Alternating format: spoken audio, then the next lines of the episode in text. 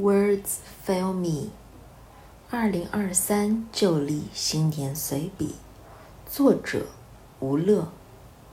一，诗歌绝不该用于粉饰生活的痛苦，尤其那些难以理清的结构性痛苦。诗歌应该通过放大的城市刺穿公司领域生活的荒谬。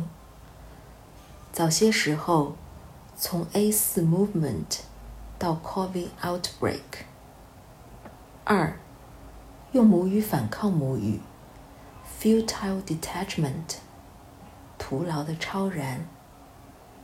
三，恍惚间听见电子时钟的走针，心陡然沉下去。对于他自己，他常常有种错误的、离谱的估计。比方说，他所饮食的，又原封不动离开他的身体，一点异味也没有，被反复冲洗过的水族箱。At Tama Tokyo。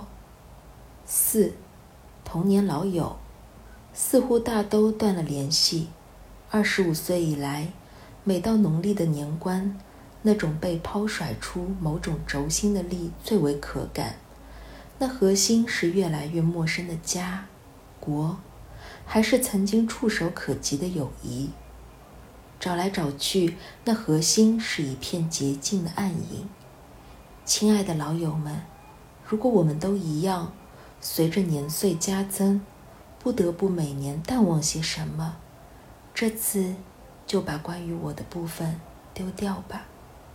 给 One 一个写的新年问答。该企划似乎未登出。五，午后的巴士是景象的困厄，夜间的巴士是激越的沉酣与自由。一天两趟坐巴士通勤。景象的困厄来自《The Death of Nature》。傅元峰，二零一五书名。六。而可见性是一种陷阱。一天中绝大多数时刻，他无话可说。有什么可说的呢？他想，现实已经如此，前景就摆在眼前。既然多数时候你我心照不宣，既然唯有绝望让人暂时安定，看似来去自由的人，其实最无路可走。而可见性是一种陷阱，来自 Foucault，《Discipline and Punish》，1975。七，坐在角落里观察的人最不可信。一天冷过一天，他又整夜的听德沃夏克，《From the New World》。人们说标题要在 From，从布拉格到纽约。心底流淌的到底是伏尔塔瓦河，他自己呢？New World 尚且不能抵达，如果那也只是一个随时能被拆除的地标，便注定只在永久的丧失后才变得簇新闪亮。